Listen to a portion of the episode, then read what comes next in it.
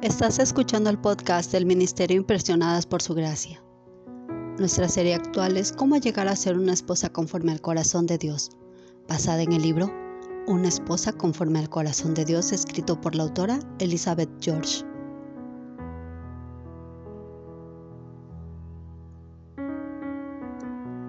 Acompáñanos a reflexionar sobre testificar a otros.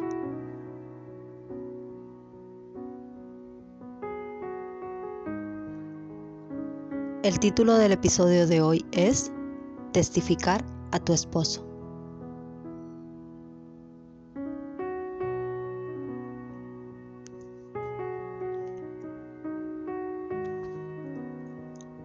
La persona más cercana a una esposa es su propio esposo.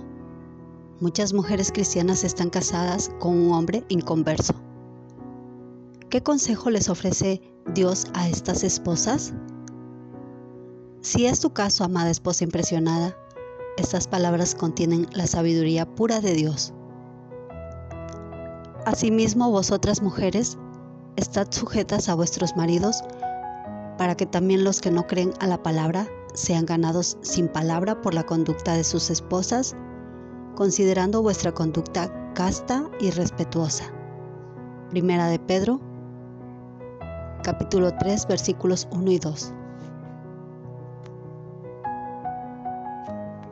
En este pasaje el apóstol Pedro les aconseja a todas las esposas casadas a estar sujetas a sus esposos. Asimismo, Pedro se dirige a las esposas cuyos esposos no creen a la palabra.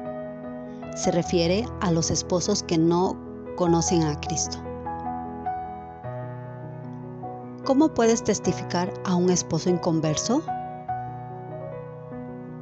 Dios lo explica con claridad. Debes dar testimonio de tu cristianismo sin palabra, solo por la conducta.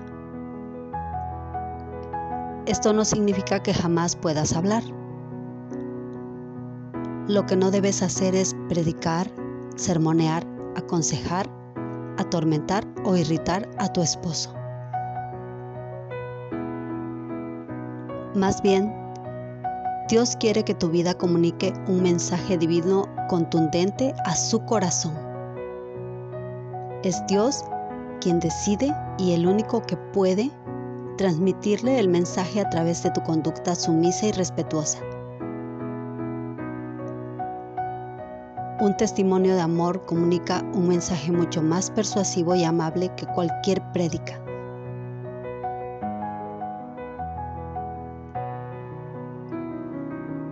Además de una conducta piadosa, tú puedes y debes orar.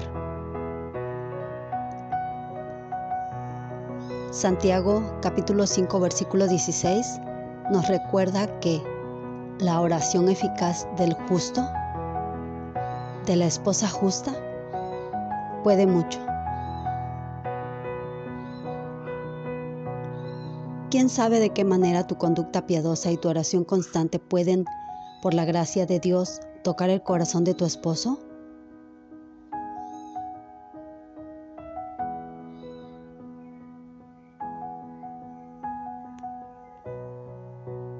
Gracias por acompañarnos el día de hoy.